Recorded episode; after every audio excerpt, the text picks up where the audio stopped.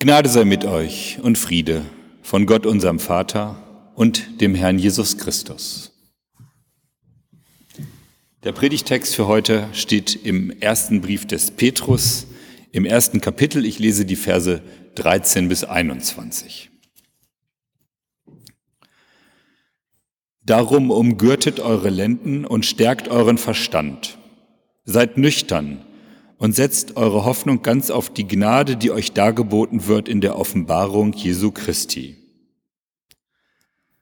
Als gehorsame Kinder gebt euch nicht den Begierden hin, in denen ihr früher in eurer Unwissenheit lebtet, sondern wie der, der euch berufen hat, heilig ist, sollt auch ihr heilig sein in eurem ganzen Wandel. Denn es steht geschrieben, ihr sollt heilig sein, denn ich bin heilig.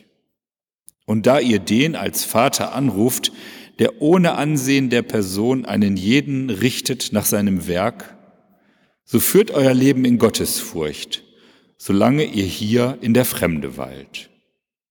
Denn ihr wisst, dass ihr nicht mit vergänglichem Silber oder Gold erlöst seid von eurem nichtigen Wandel nach der Väterweise, sondern mit dem teuren Blut Christi als eines unschuldigen und unbefleckten Lammes. Er ist zwar ausersehen, ehe die Welt grundgelegt war, aber offenbart am Ende der Zeiten um euretwillen, die ihr durch ihn glaubt an Gott, der ihn von den Toten auferweckt und ihm die Herrlichkeit gegeben hat, so dass ihr Glauben und Hoffnung zu Gott habt. Habt ihr eure Seelen gereinigt im Gehorsam und der Wahrheit zu ungeheuchelter Bruderliebe, so habt euch untereinander beständig lieb aus reinem Herzen. Denn ihr seid wiedergeboren, nicht aus vergänglichem, sondern aus unvergänglichem Samen, nämlich aus dem lebendigen Wort Gottes, das da bleibt.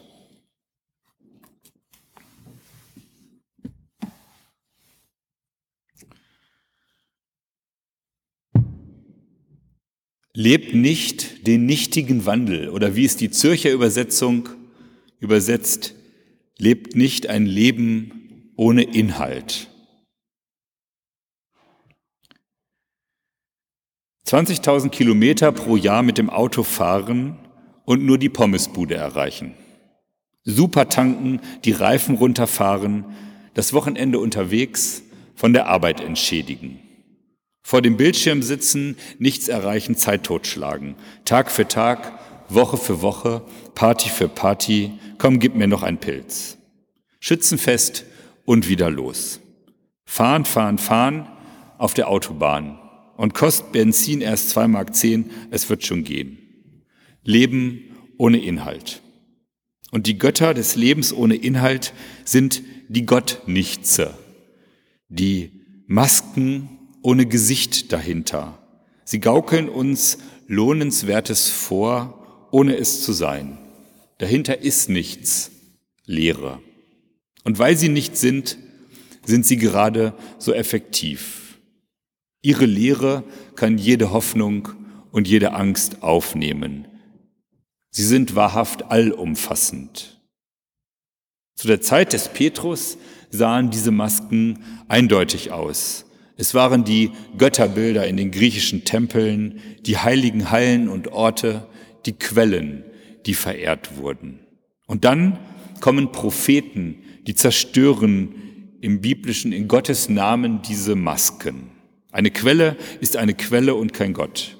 Ein Bildnis ist ein Bildnis und kein Gott. Aber die Gottnichtse, die passen sich an. Das Leben ohne Inhalt bleibt. Sie sind nie einfach Projektionen von Hoffnungen und Ängsten, sondern die Gottnichtse temperieren das Nichts, damit eine solche Projektion überhaupt möglich wird. Sie versprechen, komm zu mir und du wirst in deinem Leben mehr finden, als du suchst. Und wir fahren durch die Nacht, immer unterwegs, nie am Ziel. Die Masken waren zur Zeit des Petrus gütig, erhaben oder auch dämonisch. Sie sind der Raum, sie sind Tierwesen oder Bäume. Und heute haben sie sich verwandelt. Viele dieser Gottnichtse sind Geld geworden. Geld, was die Möglichkeit zum Leben speichert. Der Gott nichts ist zählbar und er ruft mehr. Zählen ruft nach Weiterzählen, plus eins ist immer möglich. Geld ist Energie, ist immer Potenzial und kann sich verwandeln in Reisen, in Güter, in Genuss. Aber hinter dem Leben ohne Inhalt, ob in Wohlstand oder Armut, ist die Unendlichkeit des Nichts. Der Blick des verängstigten oder hoffenden Menschen heftet sich an die Maske, an das nächste Erlebnis, an das größere Potenzial, die höhere Zahl. Mancher erwartet Rettung und Erfüllung vom Meer, weil er von nichts anderes mehr Rettung und Erfüllung erwartet. Und genau das bewirkt die Religion als Götzendienst. Sie ist letztendlich politische Resignation. Die Hoffnung, die Hoffnungslosigkeit der Zustände lässt keine Rettung mehr erwarten, außer durch Gold und Silber.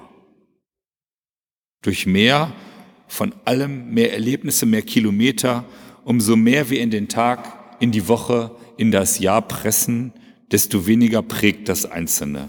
Das Erlebnis wird zum Schutzgott. Immer unterwegs 20.000 Kilometer zur Pommesbude. Der Schutzgott ist das Nichts an Heil, die heillose Welt, Leben ohne Inhalt.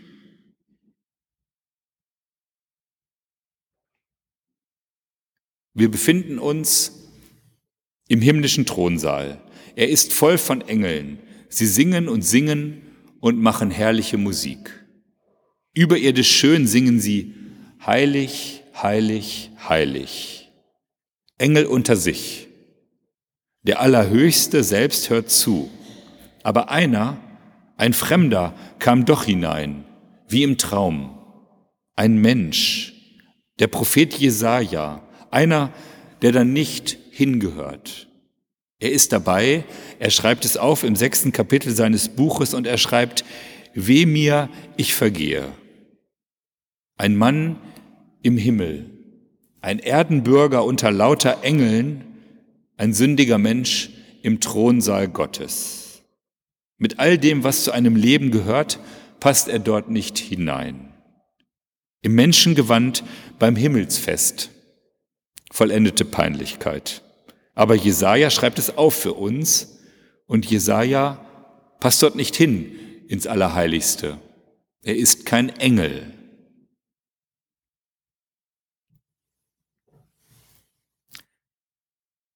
Wer zu Lebzeit gut auf Erden, wird nach dem Tod ein Engel werden.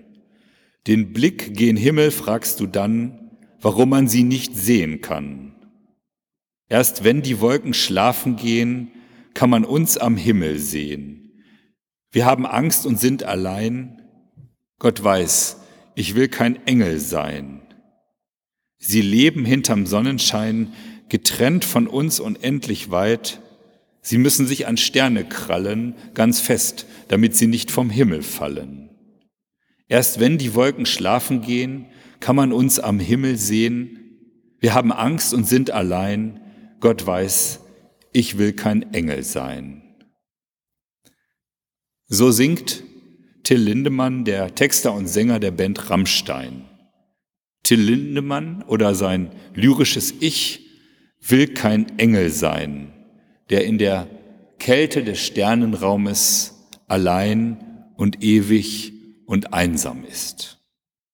Jesaja, ich habe es gerade angedeutet, möchte das auch nicht. Er möchte raus, er fühlt sich unwohl unter den Engeln im Thronsaal Gottes. Auch er will kein Engel sein. Und es gibt noch tatsächlich einen dritten, dem es so geht, der auch kein Engel sein will. Gott selber. Der Prophet, der Dichter und Gott wollen keine Engel sein. Auch Gott hatte niemals vor, als Engel getrennt im Himmel zu leben. Er selbst hat sich aus größtmöglicher Freiheit dazu entschieden, Mensch zu werden. Das unterscheidet Gott noch einmal radikal von uns Menschen, egal ob Prophet oder Sänger der Band Rammstein. Uns hat niemand gefragt, ob wir unter diesen Bedingungen existieren wollen. Gott wollte so existieren, mit allem, was dazugehört. Christus starb am Kreuz, wir haben es hier jeden Sonntag vor Augen, und er nahm auf sich, was wir nicht wollen und warum wir Gott nicht zu folgen. Er nahm auf sich die Endlichkeit und die Begrenzung des Menschseins. Er nahm sie an. Gott kann also jetzt für uns mitsprechen, was uns nicht möglich war vorher. Ich will Mensch sein.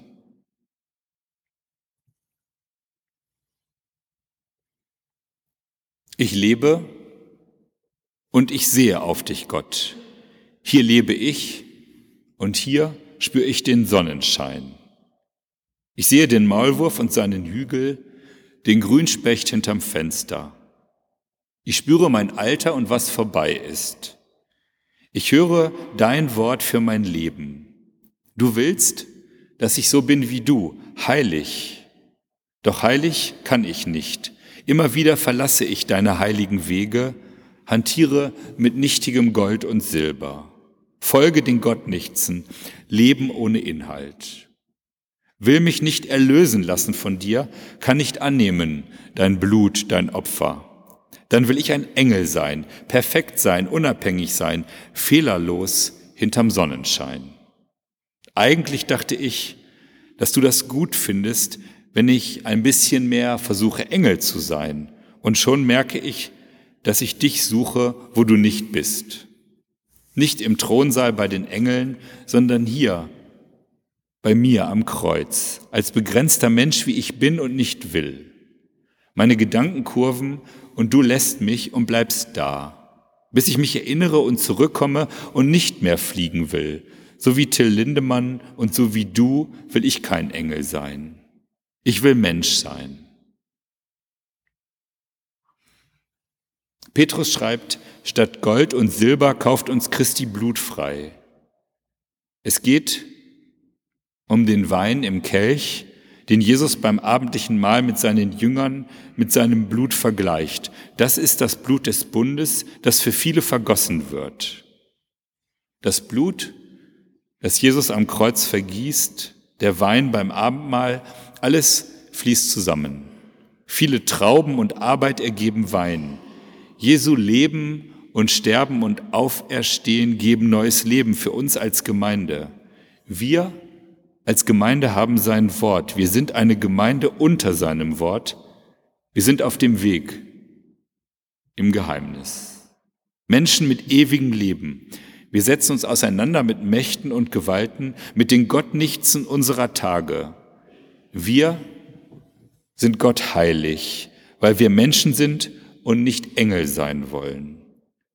Wir sind viele, wir sind verschieden, wir sind eins in ihm, durch sein Blut. Und der Friede Gottes, welcher höher ist als alle Vernunft, bewahre eure Herzen und Sinne in Christus Jesus. Amen.